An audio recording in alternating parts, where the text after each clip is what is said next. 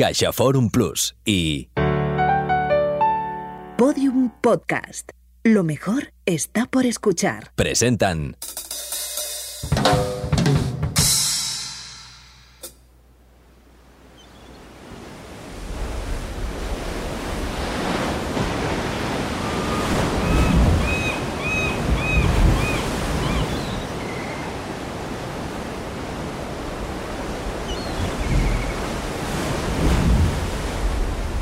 El gavilán estaba posado en la rama de un mangle, sobre la arena de la playa, a escasos metros del mar. Desde las puntas de las alas recogidas hasta el centro del pecho, su cuerpo era una gradación de marrones, pardos, ocres. Era hermoso. Si no fuera un tópico, diría que era también majestuoso. Se lo señalé a Robertina, o quizá fue ella que lo vio y me llamó a mí. La memoria es un archipiélago de islas desordenadas. La bioartista eslovena situó el micrófono a menos de dos metros de su pico y esperó. Era hermoso, pero no decía nada. Por turnos aguantamos el micrófono en alto. Pasaron muchos minutos. Nos pusimos nerviosos, casi nos desesperamos, pero al fin habló y nosotros lo escuchamos.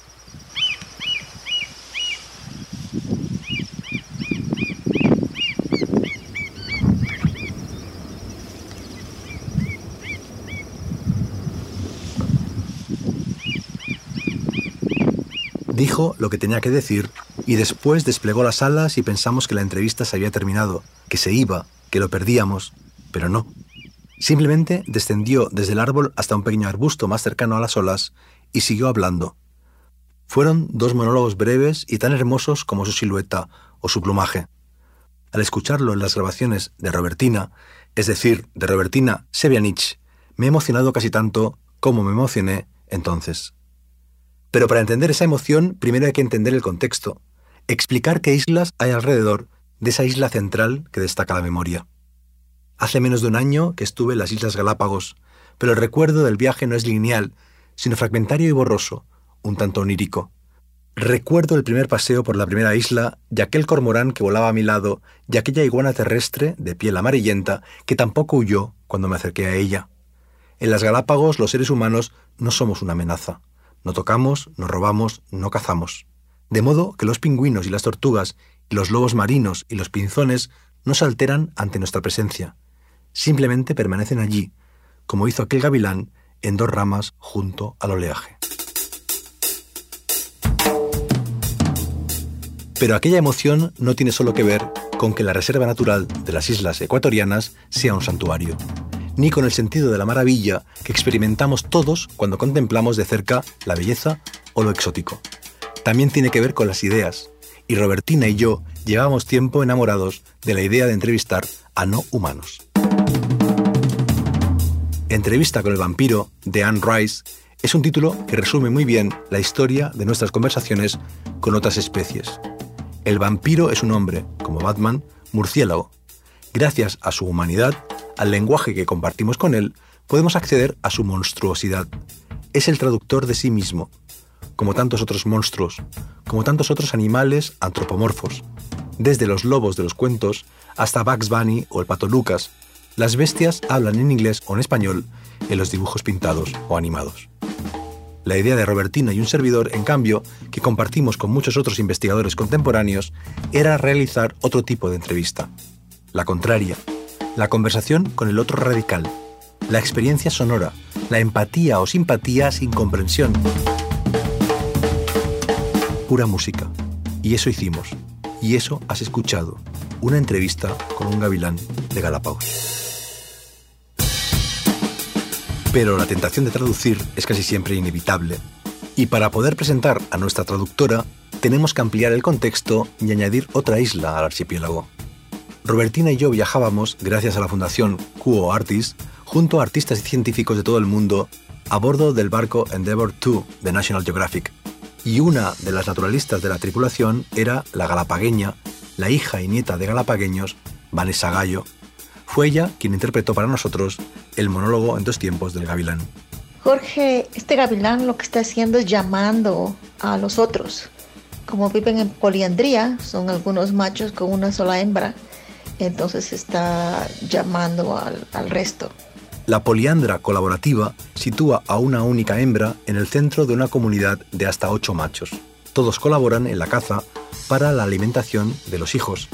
Todos sus posibles padres hablan entre ellos para localizar las presas, para que la especie endémica sobreviva a la extinción.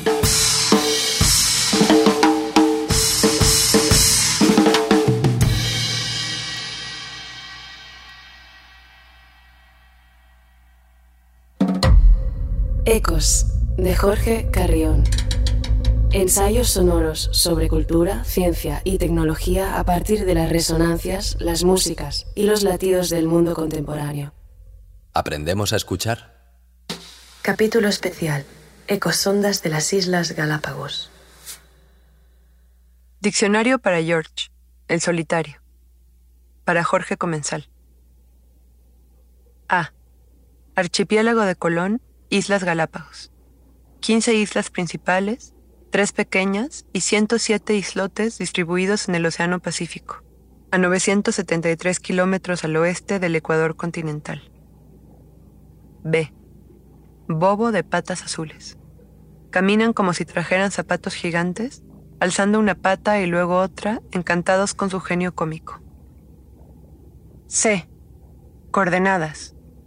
Un grado 40 minutos norte, un grado 36 minutos sur, 89 grados 16 minutos este, 92 grados 1 minuto oeste. D. Diego. Ha tenido entre 400 y 800 crías desde 1977. Toda su especie empieza a parecerse a él. E. Extinción. En Galápagos hay 14 especies de tortugas gigantes, Tres están extintas, Floreana, Fernandina y Pinta. F. Fondo del mar. Los colores desaparecen en las profundidades. Primero el rojo, luego el amarillo, al final el verde. Si desciendes lo suficiente y tomas un pez negro de lo más hondo, al regresar a la superficie podrías descubrir que es anaranjado. En el fondo del mar, realmente al fondo, los humanos vemos en blanco y negro, como algunas aves. G. Gente. Hay una especie de tortuga gigante llamada Kelonoidis don Faustoi en honor a don Fausto Llerena, el guardabosques del Parque Nacional Galápagos, que encontró el cadáver de solitario George en su corral, en una posición como dirigiéndose al bebedero. H. Harriet. Antes Harry. Capturada en Galápagos en 1830, la tortuga Harry vivió 176 años. Los científicos se tardaron un siglo en darse cuenta de que se habían equivocado de sexo. Y. Isla Santa Cruz. El cuerpo de solitario George puede verse en el centro de crianza de tortugas Charles Darwin, en instalaciones que controlan la temperatura y humedad necesarias para su preservación. J. Jureles. Duermen al norte de la isla San Cristóbal y sueñan que se expanden en lienzos de plata.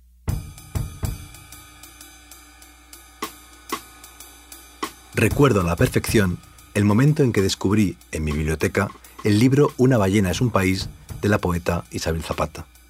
He olvidado en cuál de mis viajes a México lo compré o me lo regalaron, pero ese instante en que mi mirada, que buscaba lecturas sobre inteligencias no humanas, se detuvo en el lomo blanco, en el nombre de la autora y el título de la obra, permanecerá, para siempre, en el álbum mental de la preparación del viaje a Galápagos. Lo leí de un tirón, fascinado. No me podía creer que hubiera un poema sobre el solitario George, el último individuo de una especie de tortuga gigante que no consiguió reproducirse, ni sobre su hábitat natural, el archipiélago que iba a recorrer. Todos los viajes, por supuesto, empiezan en la biblioteca. Algunos viajes, como este, acaban en la sonoteca, o permanecerá en ella durante mucho tiempo, como lo hacen, en mi memoria, los ecos de aquella semana de crucero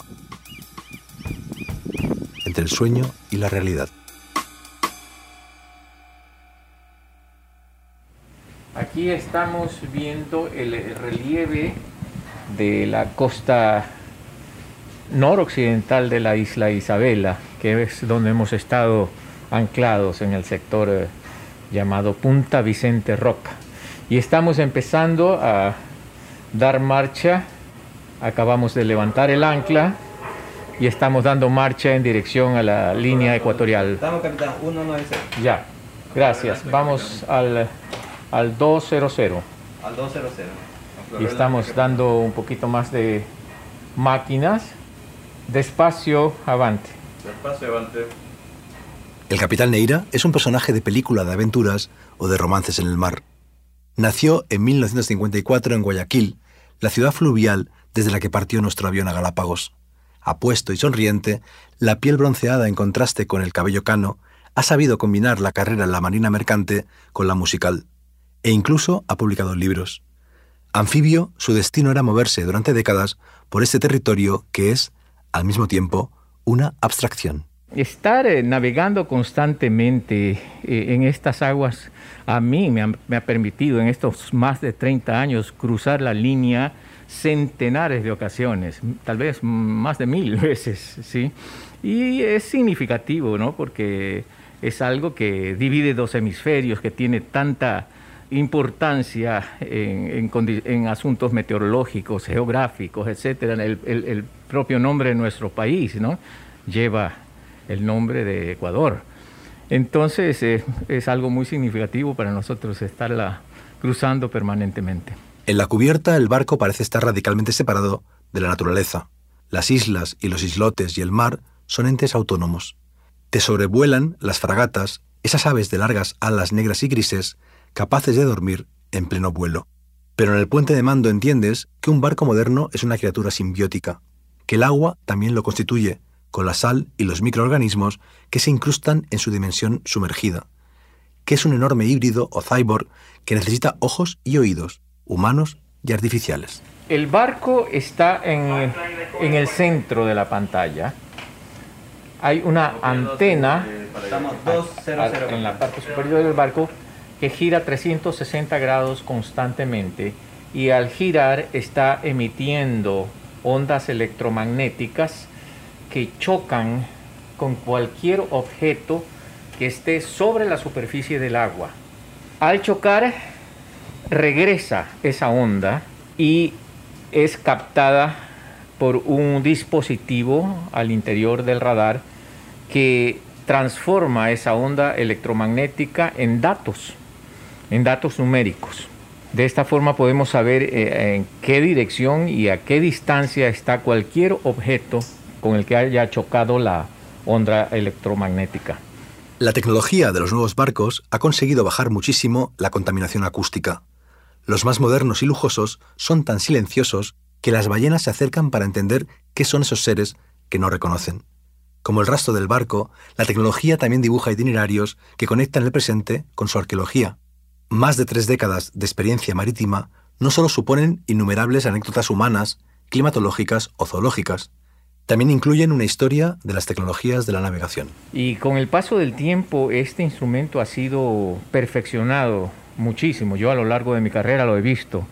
Recuerdo que los primeros radares eh, que yo utilizaba hace 40 años eran unos armatostes enormes, ¿ya? Tubos catódicos que requerían de mucho espacio. La precisión de los radares no era ni, una cuarta parte de lo que tenemos ahora. Y la cantidad de información, eso es lo que más llama la atención, la cantidad de información que ahora puede tener un radar es tremendamente superior a la que tuvieron radares hace 40 años. Eso es debido a que eh, la tecnología nos ha permitido hacer interfaces con otros instrumentos, principalísimamente con el GPS. No conocía la ecosonda hasta que entré en el puente de mando del Endeavour II. Fue el hundimiento del Titanic y la Primera Guerra Mundial los fenómenos que aceleraron la investigación. Fue inventada poco antes de la Primera Guerra Mundial, cuando el mar empezaba a ser poblado por submarinos. Nacieron prácticamente a la vez el sonar y las minas acústicas submarinas. Pero el sondeo es muchísimo más antiguo. Con cabos, plomo y sedal y otros instrumentos de medición, se ha intentado desde siempre mapear las masas de agua, los fondos marinos. Este ecosonda es de, diseño vertical. Es decir, eh, eh, manda el haz sonoro al fondo, ya un haz de aproximadamente unos 20 grados, de, cosa que cubra una eh, área bastante considerable, lo envía pero en forma vertical Entonces nos puede dar información de no solamente del fondo, sino de cualquier otro objeto que haya en el intermedio. Puede ser una ballena, un banco de peces que a, menudo los vemos, ¿ya? Y que nos puede llevar a confundir con el fondo, ¿no? Porque cobra una apariencia como de fondo marino, ¿no? Y de pronto pasamos y vemos que era un banco de peces.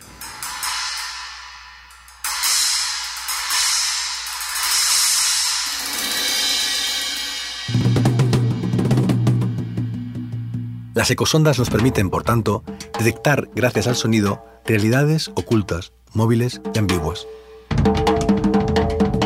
Creemos que estamos viendo en la pantalla el fondo del mar, pero en realidad lo estamos escuchando a través de nuestros ojos.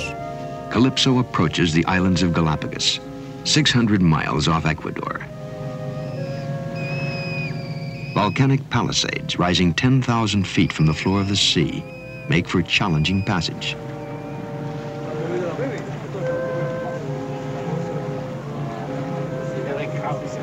In 1835, Charles Darwin had come to the Galapagos.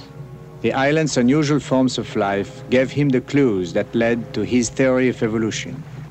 Now we would explore the sunken Galapagos. And as divers, we will study the marine iguana, the reptile that returned to the sea long before man's attempts to do so today. Aunque parezca mentira, durante la mayor parte de la historia de la humanidad, pensamos que bajo el agua reinaba el silencio. Incluso el gran Jacques Cousteau tituló el libro y la película que realizó sobre esa dimensión del planeta a mediados de los 50, El mundo del silencio. En el capítulo de su serie Odyssey que le dedicó a estas islas, dragones de Galápagos, tomó como protagonistas a las iguanas marinas. Quizás sea más emocionante bucear con tortugas gigantes, lobos marinos o, por supuesto, tiburones. Pero cuando lo haces con iguanas marinas, la emoción también es intensa y distinta. Quizá más intelectual que estética o biológica, porque la iguana se parece a nosotros. Vive fuera del agua, pero puede moverse también debajo de su superficie. Se alimenta en el fondo marino y después regresa a la costa, donde estornuda la parte de la sal que ha ingerido y donde recupera el calor corporal amalgamándose con otras iguanas. Impresiona ver decenas de ellas configurando un puzzle tridimensional o una obra de arte abstracto, unas encima de otras al sol ecuatorial. Dormidas, tal vez soñando, anfibias híbridas son capaces de permanecer 30 minutos bajo el agua aguantando la respiración, los latidos del corazón reducidos hasta solamente 10 por minuto, un latido cada 6 segundos para poder sobrevivir.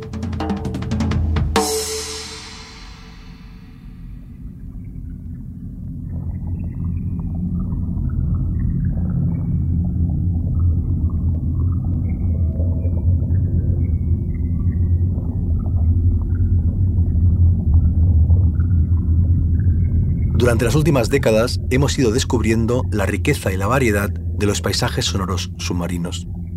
También se han desarrollado nuevos modelos de biotelemetría a través de aparatos diminutos que se pueden colocar en los ejemplares de estudio o de seguimiento satelital.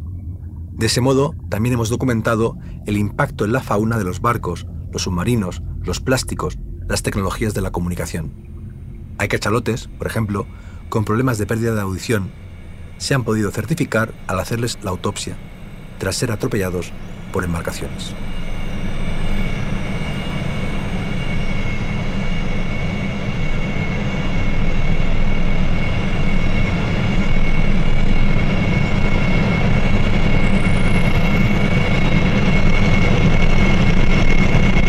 Pero una nueva puede prever la catástrofe y neutralizarla.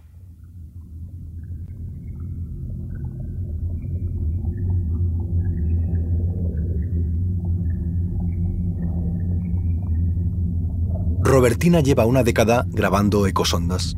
Ha llamado acuatoceno a la dimensión sonora y submarina del antropoceno. Su investigación de la contaminación acústica de los mares y océanos nutre esas músicas hipnóticas que estamos escuchando. Unas músicas que resultan de remezclar los sonidos que producen los peces, los crustáceos o los erizos de mar con el ruido humano, y que se materializan en diversas formas artísticas, desde la instalación o la performance sonoras hasta la edición de discos de vinilo. Galapagos is definitely a paradise of the sound, especially in the underwater world. En la biblioteca del barco, rodeados por cientos de libros sobre la historia natural y cultural de las islas, Robertina me confesó que Galápagos era un paraíso natural del sonido, sobre todo bajo el agua. Después de tantos años grabando paisajes acuáticos de los mares que rodean Europa, le resultaba muy extraño poder grabar allí pura bioacústica. Like anthropogenic presence with uh, different ships. Like uh, I was also recording in Norway in um, Bergen, so there we could, could record also and hear the uh, oil um, drilling platforms. So it's like mostly it's humans what I hear in the oceans and seas. A veces, cuando los demás desembarcábamos en la playa para dar un paseo y observar la fauna y la geología, Robertina se quedaba sola en la Zodiac para escuchar el fondo del mar sin contaminación humana.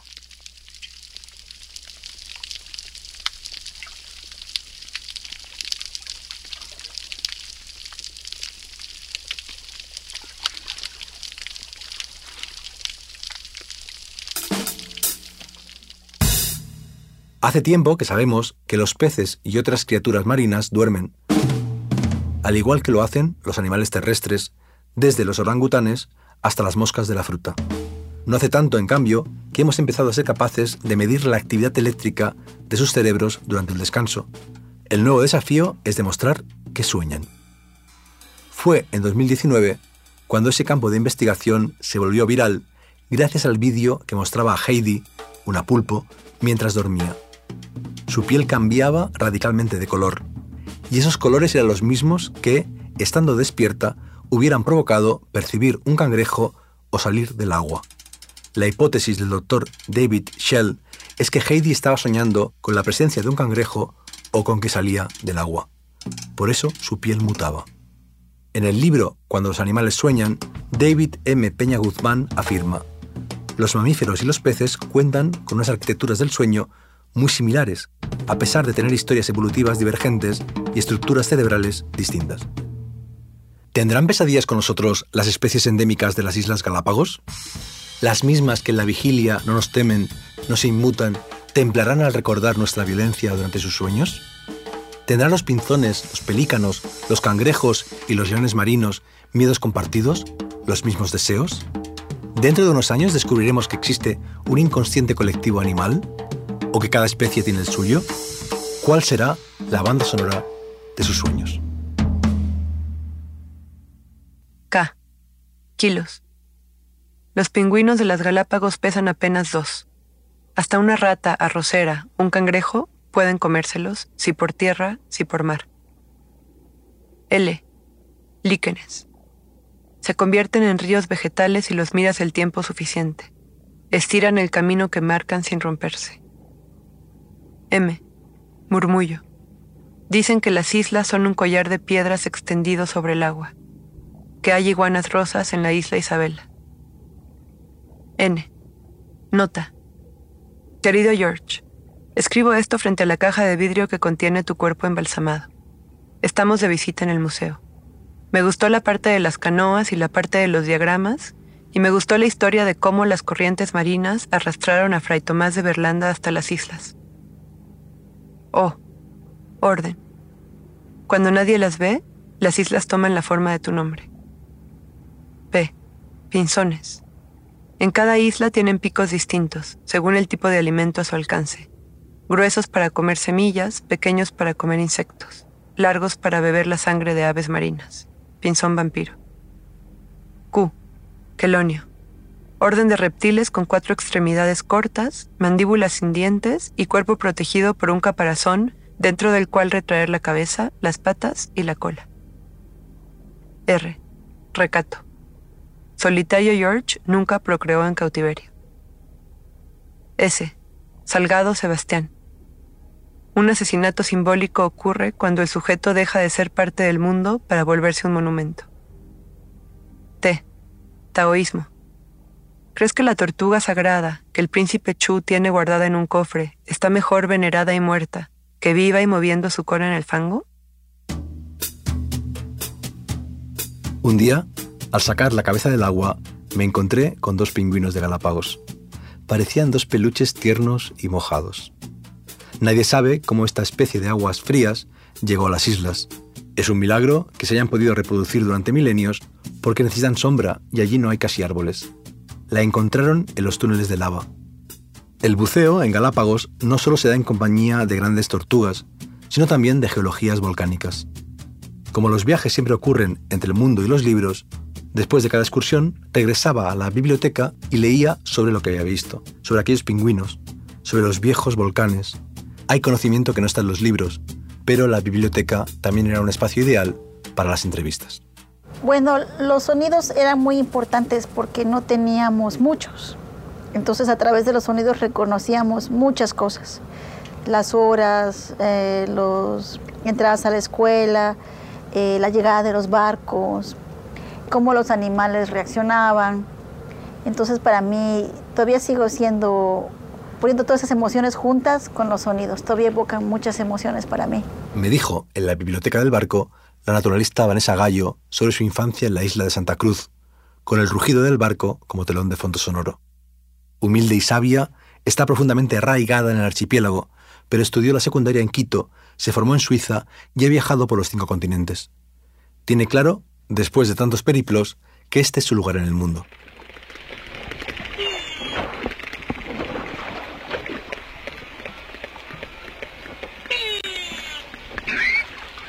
Algunos de los grandes momentos en Galápagos ha sido bajo el agua. Sí, ha sido bajo el agua. Es increíble. Pero estaba en la parte sur del archipiélago, entre, en la isla de Floriana. Estábamos justamente haciendo snorkeling en un lugar que se conoce como Corona del Diablo, que es un cono casi extinguido. Queda un poco, un pequeño remanente rodeado por las corrientes y es, es una maravilla para hacer snorkeling. Estábamos haciendo snorkeling y yo escucho un sonido y yo decía, esto parece un delfín, pero no es delfín. Me parecía un sonido diferente. Se escuchaba muy cerca. Entonces yo digo, bueno, por aquí deben estar. Viene el marinero y me dice, hay delfines, hay delfines. Yo dije, "Mm, interesante, me equivoqué con el sonido. Son realmente delfines. Entonces nos sube a la panca y dice, sigámoslos nosotros completamente mojados. Y yo lo que nos acercamos, yo digo, esto no es delfín, esto no es delfín. Eran ballenas pilotos, pero eran como unas 300 ballenas pilotos. Y eso fue lo que yo escuché, ese sonido en el agua, muy claro, muy fuerte. Y nos lanzamos al agua con las ballenas pilotos y las escuché de nuevo, sí. Y después, a lo que estaba en el agua, escucho aparte de las ballenas pilotos, el sonido del delfín nariz botella. Y yo sabía, están también los delfines aquí. Salimos del agua y los vemos. Nos acercamos y ¿qué crees que hicimos? Nos lanzamos de nuevo al agua. y es increíble, los sonidos se escuchan desde muy lejos, pero también pueden estar muy cerca. Eran siquiera unos 500 delfines y nos lanzamos en medio. Galápagos responde en muchos sentidos a lo que tradicionalmente se ha entendido por paraíso. Un lugar donde todas las especies conviven armónicamente, donde es posible nadar con delfines y ballenas. Pero los paraísos no existen, existen las reservas, existen los laboratorios de ingeniería ecológica. Durante los últimos tres siglos ha habido presencia humana en el archipiélago. Los piratas y los colonos llegaron con sus cabras, sus perros, sus gatos. No ha sido hasta este cambio de siglo cuando esas especies se han erradicado de las islas porque eran depredadoras de bebés de iguanas o de huevos de tortuga. Las cabras se multiplicaban como conejos. Fueron exterminadas por francotiradores desde helicópteros. Cientos, miles, todas. Eran tantos los cadáveres que no podían ser retirados. Había que dejar que se descompusieran. Eso hizo que los gavilanes de Galápagos dejaran de cazar y se volvieran carroñeros. Por eso se decidió capturarlos a todos, confinarlos en jaulas seminaturales gigantescas llamadas zoocriaderos. Fueron reintroducidos en las islas cuando ya las cabras se habían reducido a esqueletos. Muchos murieron. El que Robertina y yo entrevistamos es uno de los que volvieron a aprender a cazar o recordaron cómo hacerlo. Yo tuve el privilegio de tener cursos dictados directamente por los famosos científicos Peter y Rosemary Grant. Entonces siempre hacíamos la broma, los únicos que pueden reconocer todos los pinzones de Darwin es Dios y Peter y Rosemary Grant. Charles Darwin fue el primero de los muchos científicos que han investigado en ese territorio fascinante. El matrimonio Grant pertenece a la saga de los más importantes.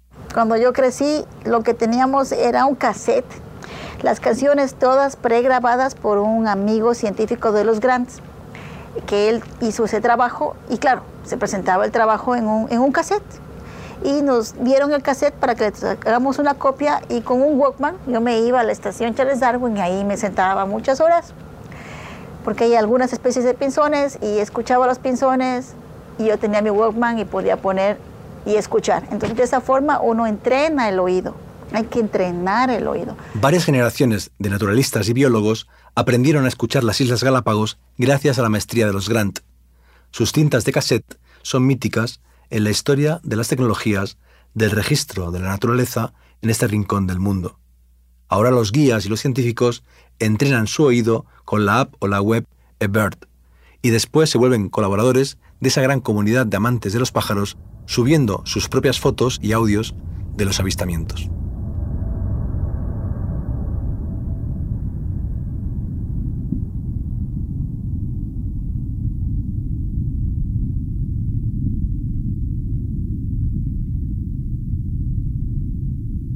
La tarde que, en nuestra biblioteca, Vanessa enseñó a Robertina a identificar los sonidos que había grabado durante el viaje, fue uno de los grandes momentos que vivimos durante aquellos días entre la biología, el placer y la irrealidad.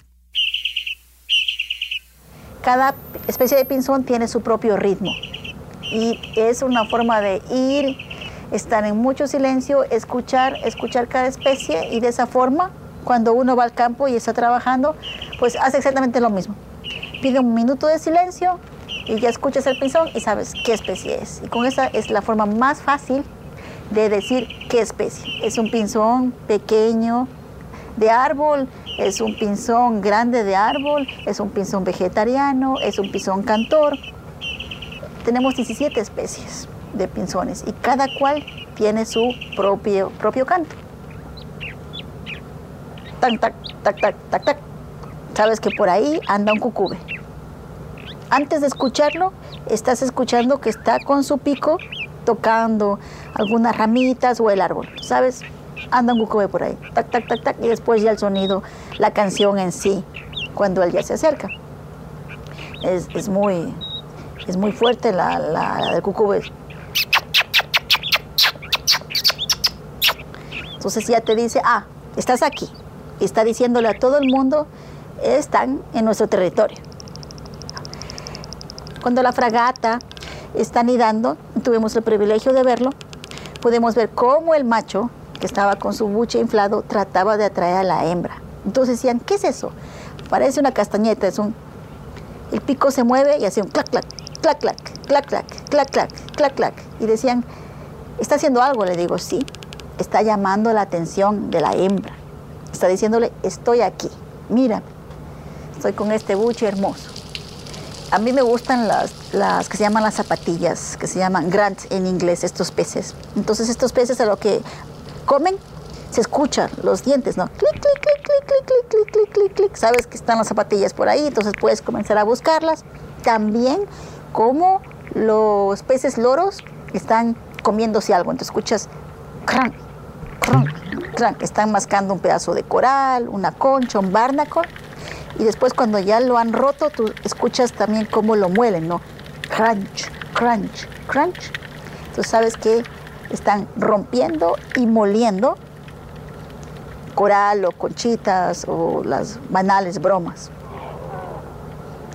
El lobo marino es muy fácil, ¿no? Si el lobo marino comienza porque primero comienza con un pequeño sonidito, uh, hace uh, uh, y ahí lo hace más alto y más alto. Depende cuántas personas hay. Los, lo primero que nos acercamos, el macho, el macho siempre marca su territorio y cuando comienza la época de amiento es incluso no para, es constantemente, ¿no es cierto? Su ladrido er, er, er, y no para. Pero también significa que estoy alerta, sé que estás aquí, este es mi territorio.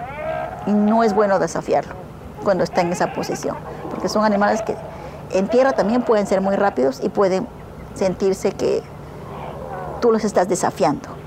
Puede venir y morder. Y muerde tan fuerte como un perro. Pero la comunicación no es solo sonora. En Punta Espinosa, en la isla Fernandina, desembarcamos en una zona de pozas y piscinas naturales donde las leonas marinas cuidan de sus crías. Las dejan solas mientras van a pescar. En la ausencia de las madres, las crías socializan entre ellas o juegan con las iguanas marinas y los cangrejos. Las madres y las hijas se comunican mediante una llamada que solo reconocen ellas por el tono y la frecuencia para avisarles, por ejemplo, de que han vuelto con la comida pero también hablan a través de los olores o del juego, como los humanos lo hacemos a través de las sonrisas o los gestos de las manos. U. Universidad de Cambridge. En el Club de los Glotones, Darwin probó carne de halcón y de búho. Durante el viaje del Beagle comió armadillos, puma en la Patagonia. En las Galápagos, tortugas gigantes. Le gustaron tanto que llevaron 48 en el viaje de regreso. V. Volver. El que va a Galápagos solo sueña con volver. W. Wolf Franz Theodor. Octopus wolfi, el cefalópodo más pequeño, fue nombrado en su honor. X. Rayos X. Iban envueltas en tela, entre el equipaje de Dirk Bender, cuatro iguanas terrestres que el alemán pretendía pasar por el aeropuerto de la isla de Valtra. Y. Yugo. La primera vez que Darwin vio tortugas de las Galápagos, intentó montarlas. Z. Zapaya. Su nombre científico es Graspus graspus. También es ese el sonido que hacen cuando bailan de puntitas entre las rocas. Graspus, graspus, graspus. Crustáceo de pies ligeros. Mel Blanc es una de las grandes voces del siglo XX. Camaleón fónico, fue capaz de crear 400 formas de hablar para 400 personajes distintos de la animación hollywoodiense. Los más famosos fueron animales, Bugs Bunny, Porky, el pato Lucas o Piolín.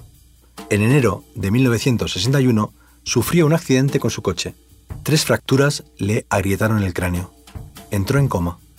Pasaban los días en el hospital UCLA de Los Ángeles y no había modo de despertarlo. Cuando llevaba 14 días en coma, el médico lo intentó de nuevo. Mel, ¿Me escuchas? No obtuvo respuesta. Su hijo, que estaba presente, insistió, ¿me puedes escuchar? Nada. Pero justo en aquel momento, en un televisor del hospital, se emitía un episodio de los Looney Tunes. Entonces el médico dijo, Bax, ¿me oyes? Y Mel respondió, sí, ¿qué de nuevo, viejo? Cuando nadie las ve, las islas toman la forma de tu nombre. Sueñan que se expanden en lienzos de plata. El último día en tierra firme pude escuchar uno de esos sonidos que solamente existen allí y realizar una entrevista a un no humano. Me grabé in situ. Y ahora estoy delante de una eh, tortuga terrestre eh, gigantesca y ella está comiendo. Bueno, en verdad es él, porque por el tamaño eh, es, un, es un macho. Y voy a intentar, intentar que, que diga algo y si no lo hace, porque son seres silenciosos, al menos quizá escuchemos el, el, sonido de cuando se contrae su cabeza y se entierra en su propio caparazón. A ver si lo escuchamos.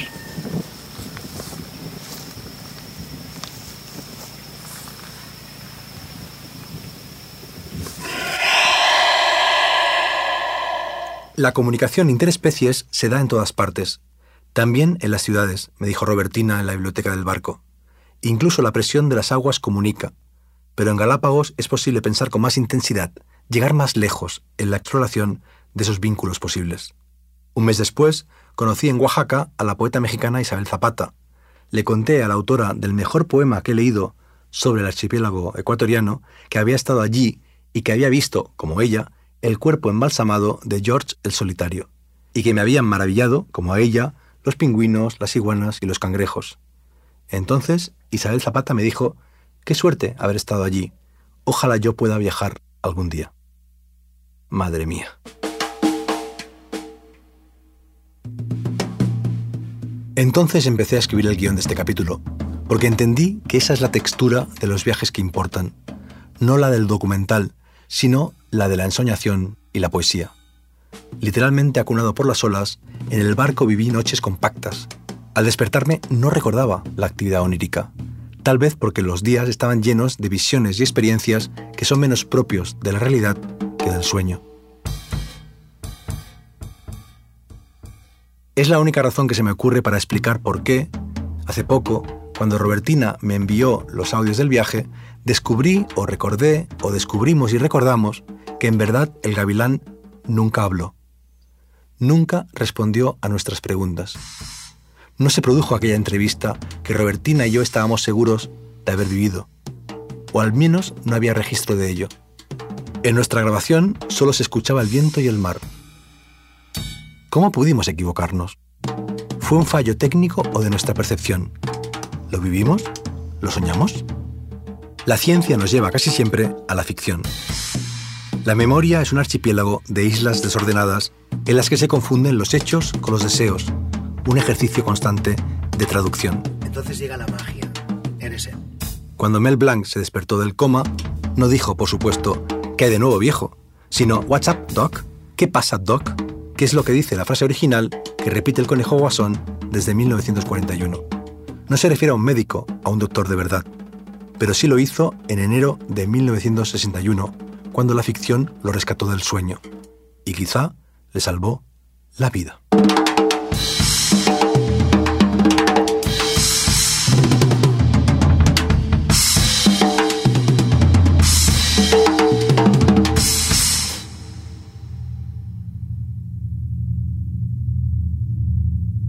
En este capítulo especial o epílogo de Ecos titulado Ecosondas de las Islas Galápagos, hemos citado, en orden de aparición, la novela Entrevista con el vampiro de Anne Rice, en traducción de Marcelo Cobian Faste, editada por De Bolsillo.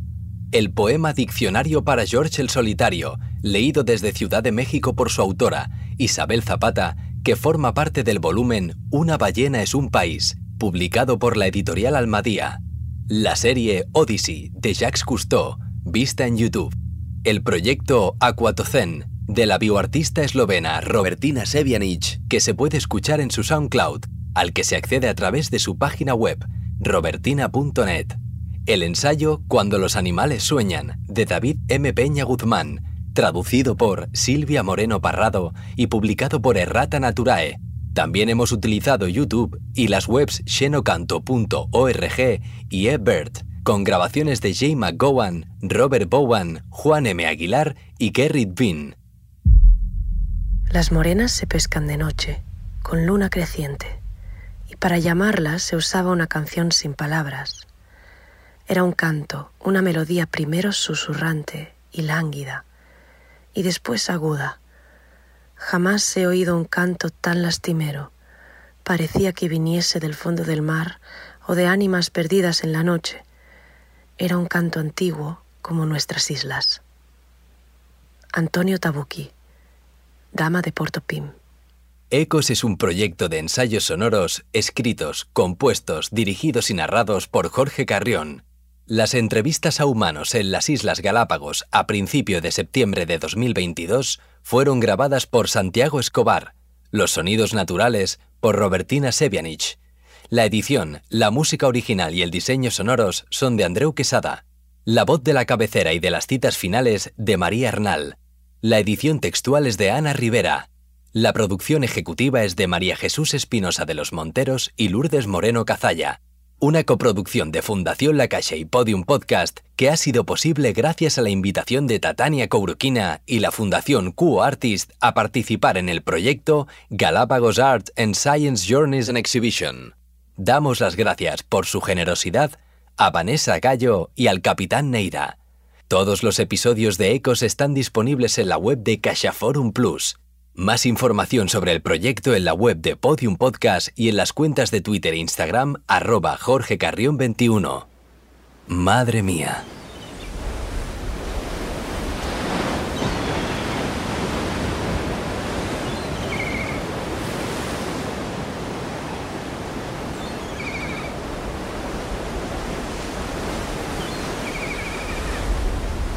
Hola Andreu, perdona que te moleste en domingo, pero es que me ha pasado algo bastante alucinante. Estaba ordenando mis fotos, mis vídeos del archivo de Galápagos para seleccionar alguna imagen del gavilán y de la tortuga y tal. Y me he encontrado con un vídeo que me hizo Robertina con mi móvil, en el cual eh, se ve que el gavilán realmente me habla al micro eh, o grita o canta o emite algún tipo de mensaje. Es decir, que finalmente sí que hubo una entrevista a, un no humano, eh, el gavilán habló y hay un documento que lo demuestra. Eh, por alguna razón, pues no se, no se grabó en el micrófono de Robertina, que desapareció de esos archivos, pero en cambio, pues sí que habló, no lo soñamos, no lo imaginamos, realmente entrevistamos a un gavilán de las Galápagos.